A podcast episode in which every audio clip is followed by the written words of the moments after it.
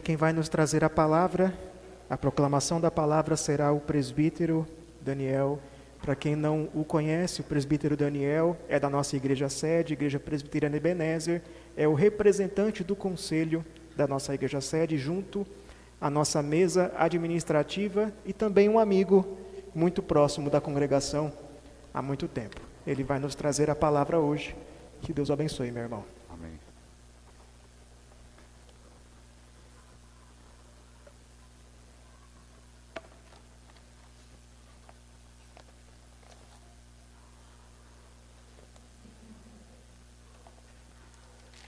Irmãos, vamos abrir nossas Bíblias no Evangelho de João, capítulo de número 6. Vamos ler dos versículos 22 até o 40. Evangelho segundo João, no capítulo de número 6.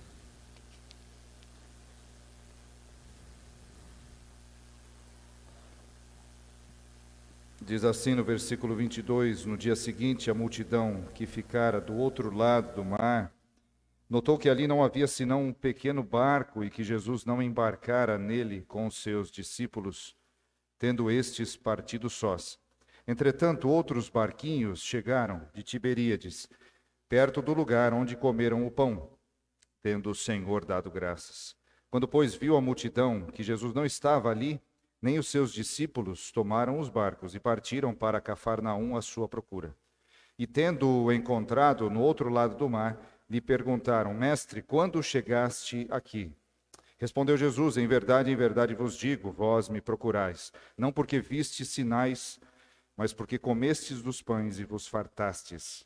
Trabalhai não pela comida que perece, mas pela que subsiste para a vida eterna, a qual o Filho do Homem vos dará. Porque Deus o Pai o confirmou com seu selo.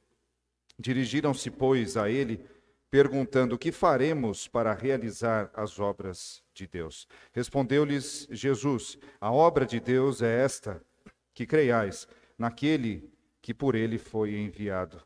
Então lhe disseram eles: Que sinal fazes para que o vejamos e creiamos em ti? Quais são os teus feitos? Nossos pais comeram o maná no deserto, como está escrito: Deu-lhes a comer o pão do céu. Replicou-lhes Jesus: Em verdade, em verdade vos digo, não foi Moisés quem vos deu o pão do céu. O verdadeiro pão do céu é meu Pai quem vos dá. Porque o pão de Deus é o que desce, o que desce do céu e dá vida ao mundo. Então lhe disseram: Senhor, dá-nos sempre desse pão. Declarou-lhes, pois, Jesus: Eu sou o pão da vida. O que vem a mim jamais terá fome, e o que crê em mim jamais terá sede. Porém, eu já vos disse que, embora me tenhais visto, não credes. Todo aquele que o Pai me dá, esse virá a mim, e o que vem a mim, de modo nenhum o lançarei fora. Porque eu desci do céu não para fazer a minha própria vontade, sim a vontade daquele que me enviou. E a vontade de quem me enviou é esta: que nenhum eu perca de todos os que me deu. Pelo contrário, eu ressuscitarei no último dia. De fato, a vontade de meu Pai é que todo homem que vira o Filho e nele crê tenha a vida eterna e eu o ressuscitarei no último dia. Amém. A nossa oração seja que cantamos antes do sermão, fala ao Deus a tua igreja. Que o Espírito nos conduza. Irmãos, nós temos diante de nós um pequeno trecho do maior capítulo do Novo Testamento, João 6. E realmente há muita coisa aqui neste capítulo. Como os irmãos já ouviram no domingo passado, o reverendo Wayne é, contextualizou os irmãos né, sobre, na série de sermões, estarmos já no Novo Testamento. Também estamos alinhados na sede, enquanto falamos dos evangelhos lá, no Sermão do Monte, aqui será exposto o evangelho de João. Os irmãos estudaram no domingo passado, no capítulo 1, aquele que é o Verbo da vida. Hoje vamos meditar sobre aquele que é o pão da vida. E o que envolve esse discurso de Jesus? Qual é o contexto aqui? Onde se encontra essa, é, essas palavras? Onde se encontram essas palavras que nós lemos aqui? O milagre da multiplicação dos pães é conhecido creio que de todos os irmãos, quando Jesus estava discursando e ele ainda testa um dos discípulos falando: "Como é que nós vamos alimentar essa essa multidão aqui?" Não é? E por meio de alguns poucos pães e peixes, Jesus alimenta cinco mil homens, diz o texto, mas nós entendemos que no mínimo o dobro de gente estava ali, porque havia também mulheres e crianças. Imagine então 10 mil pessoas, no mínimo, sendo alimentadas por um milagre de Jesus Cristo, sobrenaturalmente multiplicando pães e peixes. Assim que Jesus realiza este milagre, as pessoas ficam maravilhadas e já desejam proclamá-lo rei sobre eles. O que Jesus faz, então? Fica lisonjeado, né? Negativo. Ele se ausenta, ele some dali. Sendo que os apóstolos já haviam partido. Então é aquela passagem também onde Jesus Cristo anda por sobre o mar e vai de encontro, vai ao encontro dos seus apóstolos. E a multidão que havia perdido Jesus, entre aspas, fica o procurando meditando se talvez ele tivesse dado a volta no mar, uma distância muito grande. Viram, conforme o texto que lemos aqui, viram que só havia um barco e os apóstolos tinham passado. Como é que Jesus atravessou o mar? E o texto nos salienta porque eles sequer imaginaram que Jesus poderia ter atravessado andando por sobre o mar porque o milagre da multiplicação dos pães não ainda havia aberto os olhos desses homens para enxergarem a realidade espiritual por trás do símbolo do milagre, por trás do sinal. Então, o povo, quando vê alguns barcos se aproximando, com o próprio custo, eles atravessam o mar e vão se encontrar, vão procurar Jesus do outro lado. Nos versículos subsequentes ao que lemos aqui, entendemos que eles encontraram Jesus na sinagoga de Cafarnaum. E esse discurso ocorre lá, esse diálogo ocorre lá. Então, quando eles chegam, falam: Como é que o Senhor chegou até aqui? E ele não responde necessariamente a pergunta, mas já os confronta. Confronta uma multidão, talvez não uns 10 mil, era muita gente, talvez menos, mas uma multidão ainda. Atravessou o mar a barco para questionar Jesus. Como é que você chegou aqui? Como é que o senhor chegou? Obrigado. E ele diz: Vocês não vieram atrás de mim porque viram o sinal. Jesus não está falando ali com aquela multidão de que eles eram cegos, que não tinham percebido o sinal. Perceberam, eles comeram, viram que não tinha pães ali. Mas a questão é que não viram como um sinal, de fato, vindo do céu. Não enxergaram o que de fato estava acontecendo ali, naquela multiplicação.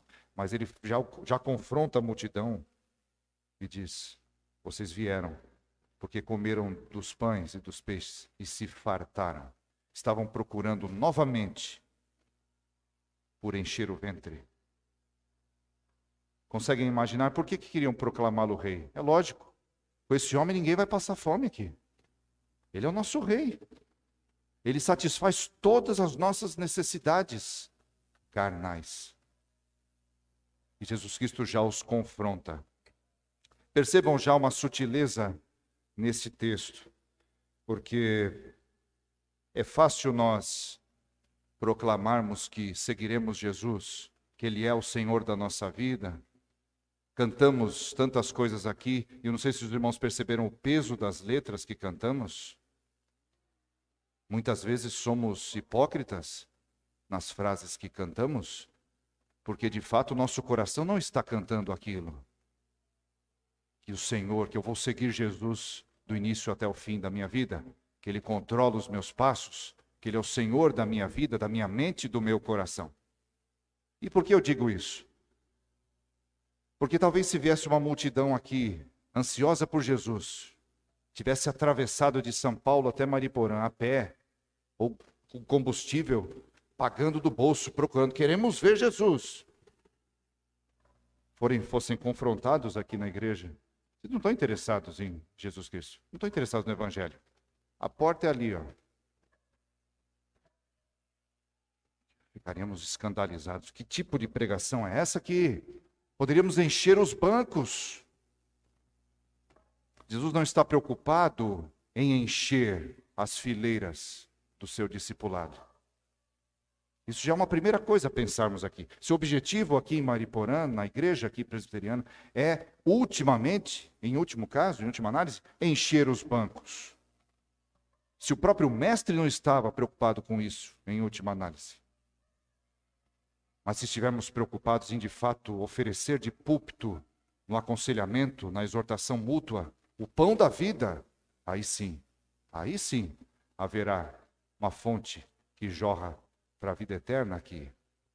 E Deus trará as pessoas, de fato. Ele trará aqueles que ele predestinou para a vida eterna.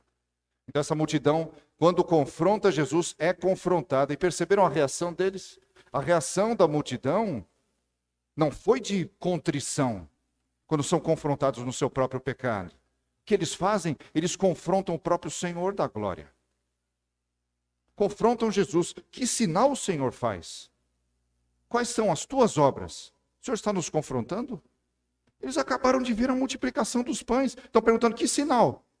Esse sinalzinho aí de multiplicação? A gente tem uma coisa melhor aqui. Os nossos pais comeram maná do deserto. O Senhor multiplicou o pão, foi fácil. Tinha pãozinho ali na mão, o Senhor multiplicou. Os nossos pais receberam por Moisés o pão, um pão que caiu do céu. Ele corrige esses homens, dizendo: Não foi Moisés quem deu o pão do céu aos teus pais, aos vossos pais. O verdadeiro pão do céu é meu Pai quem vos dá. Eles estão citando aqui um texto de Neemias, mas que por tabela também é o Salmo 78. E parece que não conhecem muito bem suas Bíblias, porque o Salmo 78 pega ferozmente na questão da incredulidade do povo que comeu o maná. O povo comeu o maná e chamou de pão vil. O povo comeu o maná, se fartou e não creu no Deus que os sustentou. E agora essa multidão, quando é confrontada no menor pecado, responde para Deus dessa forma. Recapitulando os nossos pais no Éden, quando são confrontados no seu pecado. Foi a mulher que o Senhor me deu. Foi a serpente que me enganou. E Jesus, ainda confrontado, ainda faz um discurso gracioso, em meio à rebelião de uma multidão. É um discurso duro, é verdade, mas é um discurso cheio de graça. Ele se apresenta escancaradamente como o pão da vida. Em meio à confrontação de um povo rebelde, Jesus Cristo prega o evangelho da graça. Não é em meio a uma multidão que está com fome de Cristo. É em meio a uma multidão que está com fome unicamente de um pão. E dali a pouco sentiriam fome novamente. Jesus está falando: Eu sou o pão da vida. Quem de mim se alimenta jamais terá fome novamente. E trata-se de um contexto, João vem trazendo episódios de confrontos de Jesus, desde os primeiros capítulos, de incredulidade.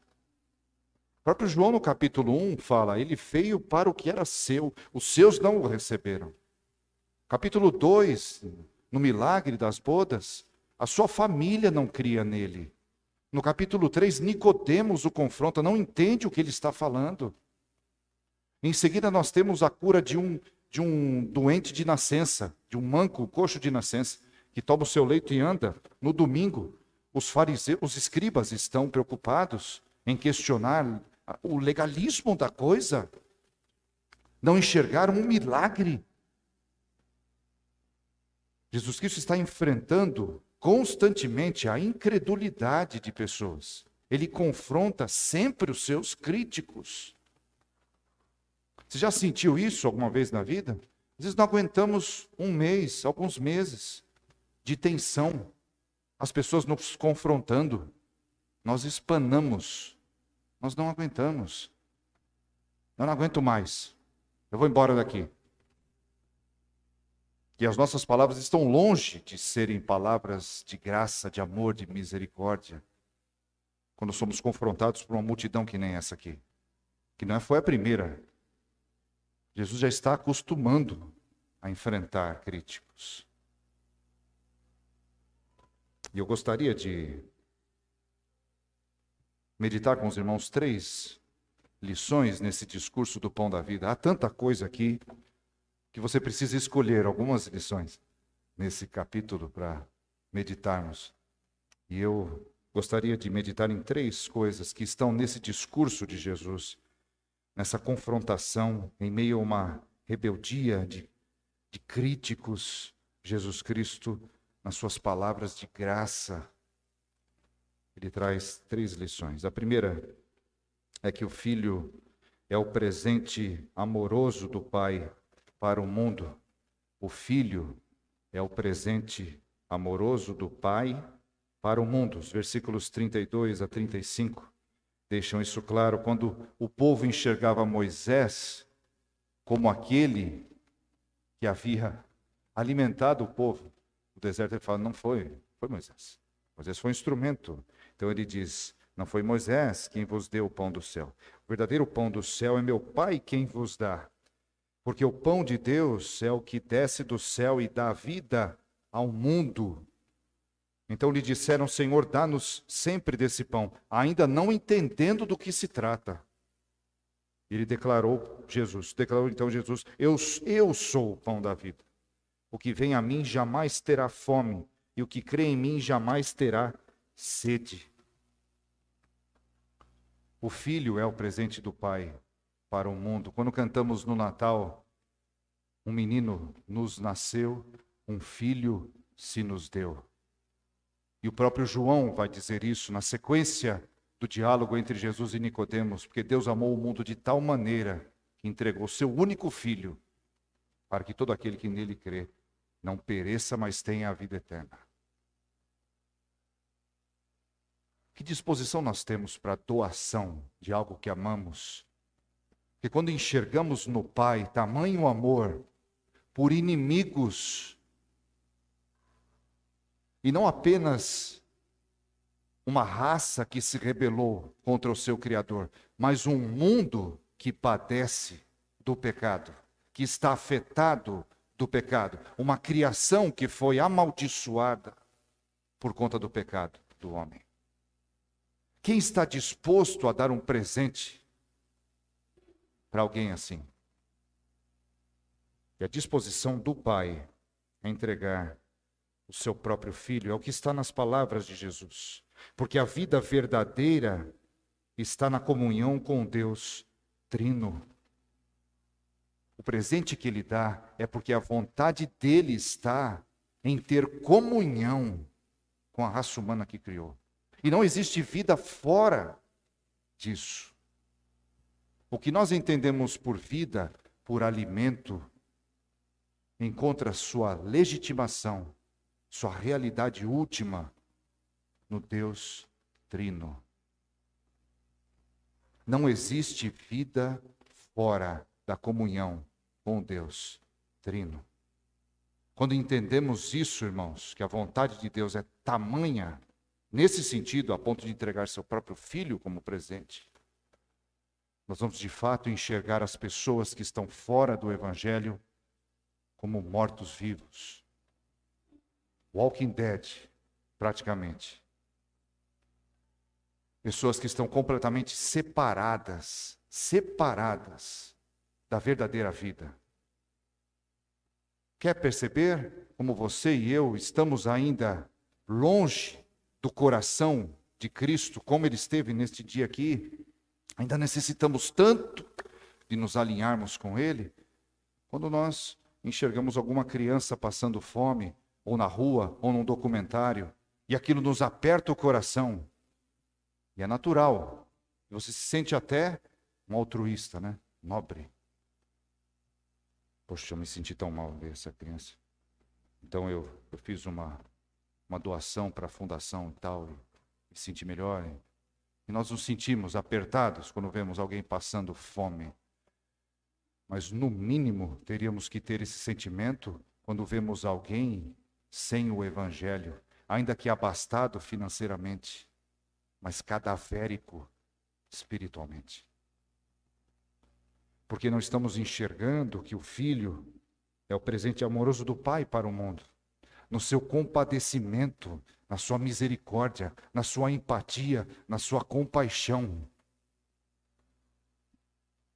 A comida e a bebida que nós temos, que nós vamos desfrutar, e essa é a mesa especial ainda do Senhor, mas a comida que nós comemos todos os dias e a bebida, elas servem de símbolos para uma realidade superior.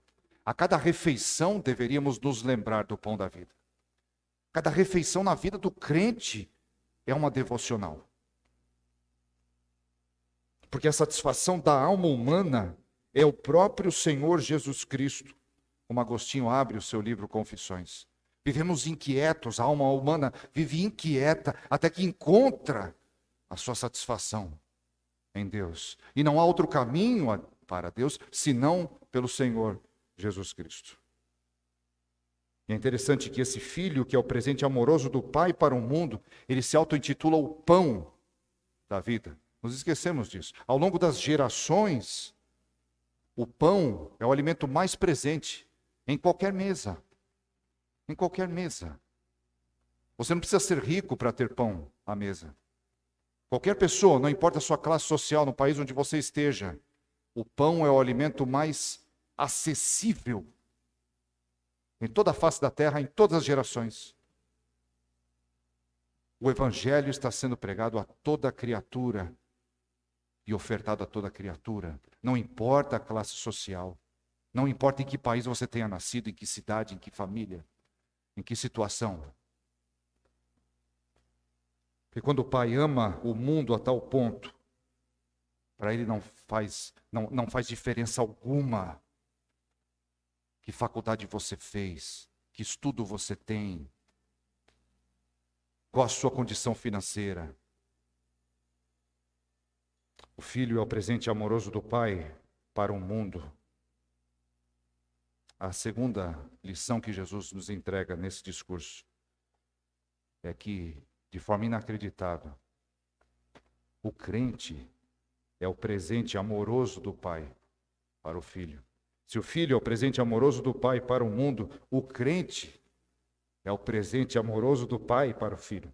Os versículos 37 a 39. Todo aquele que o pai me dá, esse virá a mim. E o que vem a mim, de modo nenhum o lançarei fora. Porque eu desci do céu não para fazer a minha própria vontade, sim a vontade daquele que me enviou. Qual que é a vontade do Pai? A vontade do Pai é esta que nenhum eu perca de todos os que me deu. Nenhum eu perca de todos os que me deu. O Pai dá e este vai a Cristo. Os que vão a Cristo só vão porque o Pai os deu. Estamos acostumados a ouvir alguma discussão de livre-arbítrio e as doutrinas entre as igrejas. E trata-se de uma, uma discussão muitas vezes superficial. E não enxergamos que a verdadeira liberdade do ser humano é definida no presente que o pai dá para o filho. É definida lá. Verdadeira liberdade está no serviço ao Senhor Jesus Cristo. A verdadeira liberdade é um serviço a Cristo. Porque o pai dá pessoas para o seu filho. Por que você acha que num casamento, numa cerimônia de casamento, nós temos a tradição de o pai trazer a noiva para o noivo? Ele está entregando um presente para ele. O pai prepara uma noiva para o noivo. Assim como Deus entregou Eva para Adão, assim como o pai prepara uma noiva para o seu filho Jesus Cristo. Trata-se de um presente do pai para o filho. Ao Senhor pertence a salvação, nós lemos em Jonas. E nos esquecemos que esse pertencimento a Deus incorre na questão de que o povo de Deus é um presente do pai para o filho. A salvação pertence a esse Senhor. Porque houve um pacto entre o pai e o filho nos tempos eternos. Um pacto da redenção. Entraram num acordo para que o Filho, na plenitude dos tempos, viesse ao mundo, descesse do céu. Isaías 53 diz: Por isso eu lhe darei muitos como a sua parte. Salmo 68 diz: Subiste às alturas, a ascensão de Cristo, levaste cativo o cativeiro, recebeste homens por dádivas. Que homens? Até mesmo rebeldes. Até mesmo rebeldes, diz o Salmo 68. Para que o Senhor habite no meio deles. Quando estamos pregando o Evangelho em Mariporã, seja em Santana, seja no Brasil e no mundo, estamos ah, alargando os limites do reino na força do Espírito Santo. O que estamos fazendo, no fim das contas? Quando utilizamos nossos dons na igreja, conforme Efésios 4 usa Salmo 68, quando usamos dons na igreja, o pastor, os presbíteros, os diáconos, os irmãos da igreja, estão edificando a igreja de Cristo. Edificando para quê? Para essa apresentação final nas bodas do Cordeiro. Porque há um presente amoroso do Pai para o Filho.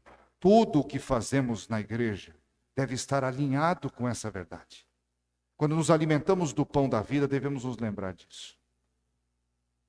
Que a edificação do povo é mais importante do que as minhas próprias ideias dentro da igreja. Não são as minhas convicções que fazem a igreja ser edificada, mas a palavra de Cristo reinando nos corações e sermos instrumentos para isso. Então, o filho é o presente amoroso do Pai para o mundo.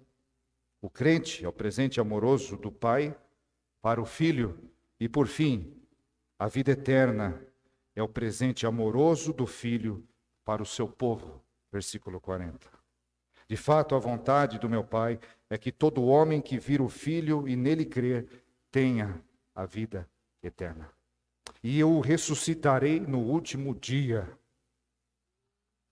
Não há mais fome, não há mais sede, não há mais morte. Há uma ressurreição, uma certeza de uma ressurreição no último dia. Que tamanha responsabilidade é receber estas palavras de Cristo. Nós vemos no versículo 47, um pouco mais para frente, que ele diz o seguinte: Em verdade, em verdade vos digo, quem crê em mim tem a vida eterna. Ele está respondendo aquela pergunta que eles fizeram: O que faremos? Como faremos as obras de Deus? Vocês não fazem as obras de Deus. Quem faz as obras de Deus sou eu. Lembram daquele cântico? Todo trabalho é meu. O teu trabalho é descansar em mim é crer. Quem crer no Filho tem a vida eterna. Eu não faço por merecer a vida eterna. É impossível um homem merecer a vida eterna se não for nos méritos de Jesus Cristo. Foi ele quem disse: Quem de vós me convence de pecado? Qual é o homem em sã consciência que pode dizer isso sobre a face da terra? Quem, quem me convence de pecado aqui? Só se for um maluco, um louco, desvairado. Só o próprio Cristo pode dizer isso. E vejam que tamanha responsabilidade é essa, porque ele disse a esses homens no versículo 36: Porém eu já vos disse que, embora me tenhais visto, não credes. Tenha certeza, meu irmão, minha irmã, é melhor que você nem entre por essas portas para ouvir o evangelho da graça de ver Jesus Cristo crucificado, ressurreto e assunto aos céus aqui, nessa igreja, é melhor você nem ouvir do que ouvir e rejeitá-lo. A cada domingo que você vem aqui, o peso sobre os seus lombos é maior. Porque o Senhor tem visto a obra aqui em Mariporã. E vocês têm visto o Senhor Jesus Cristo em cada pregação, em cada exposição na escola dominical. Será que isso poderia ser dito para você? Embora me tenhais visto, não credes. Qual tem sido a nossa fome, a nossa sede? Se temos buscado estar aqui por uma questão simplesmente de necessidades temporais, de necessidades emocionais. Qual tem sido a nossa motivação para adentrarmos essas portas, para nos reunirmos com aqueles que são templo do Senhor. Quantas vezes murmuramos por conta da igreja, reclamamos dos irmãos, aqueles que são o presente amoroso do pai para o filho. E não enxergamos que esses nossos irmãos, que Deus nos deu também, recebem o presente do filho, a vida eterna. A vida eterna. É mais ou menos assim, quando você tem um namoro onde só tem briga. Vocês vão casar, vocês só brigam. Aí você fala, mas não tem jeito. É mais ou menos assim. A gente vai viver a vida inteira com os irmãos no céu. Brigar agora, vai brigar a vida inteira aqui. Já está disponível o amor para ser desfrutado aqui. A vida eterna já começou. A vida eterna não vai começar quando formos ressuscitados no último dia. Essa é a coroa da nossa vida eterna. Mas a partir do momento que somos regenerados, conforme Cristo disse para Nicodemos, Aquele que não nasceu de novo não pode ver o reino dos céus. Aquele que não nasceu de novo não pode entrar no reino dos céus. Se o Espírito Santo nos fez nascer do alto, assim como Cristo desceu do alto, nós não temos a vida eterna. Mas se de fato nascemos de novo e temos certeza dessa fé, a vida eterna já está em nós. E a vida eterna é essa: que conheçamos nosso Senhor Deus e Pai e Jesus Cristo a quem ele enviou. Por fim, irmãos, eu gostaria que a nossa confissão fosse aquela de Pedro ao fim do, do relato. Depois de um longo discurso e um duro discurso, onde Jesus fala que ele é o pão da vida e o pão que ele haveria de oferecer ao mundo seria a sua carne. Quando, naquele, naquele ato simbólico de quebrar o pão é o símbolo de Cristo sendo moído na cruz. As pessoas falam: como é que ele vai dar a carne dele para alimentar as pessoas? Mais uma vez, ouvindo unicamente de um ponto de vista secular, terreno. No versículo 66, à vista disso, muitos dos seus discípulos o abandonaram e já não andavam com ele. Então perguntou Jesus aos doze: Porventura quereis também vós outros retirar-vos? Jesus não fica desesperado. No meio de uma pregação, já pensou? As pessoas se levantam e começam a sair. Aí o Wayne está pregando, as pessoas levantam e vão embora. Pessoal, o que está acontecendo? Aí o Wayne ainda fala para quem ficou: vocês vão embora também? Meio duro, né? Meio dureza isso aí. Vocês também vão? Vocês vão ficar? Mas Pedro diz para Jesus Cristo: Senhor, para quem iremos? para quem nós iremos? No versículo 68. Tu tens as palavras da vida eterna. E nós temos crido e conhecido que tu és o Santo de Deus. De fato, os apóstolos haveriam de vacilar, de abandonar Jesus. Mas ninguém que não tenha nascido de novo pode dizer essas palavras, essa boa confissão que vem do alto que vem do alto. Essa confissão de Pedro não vem de carne e sangue, mas do Pai que revelara a Pedro. Desde as folhas de figueira no Éden, irmãos, não há nada que possamos fazer para resolver o nosso problema de pecado, se não nos alimentarmos do pão que desceu do céu. Jesus Cristo, aquele que é o presente do Pai para o mundo, nós que somos um presente amoroso do Pai para o Filho. E crendo nele, nós temos a vida eterna, o presente amoroso do Filho para o seu povo. Que o Senhor nos abençoe e nos faça lembrar destas palavras. Amém.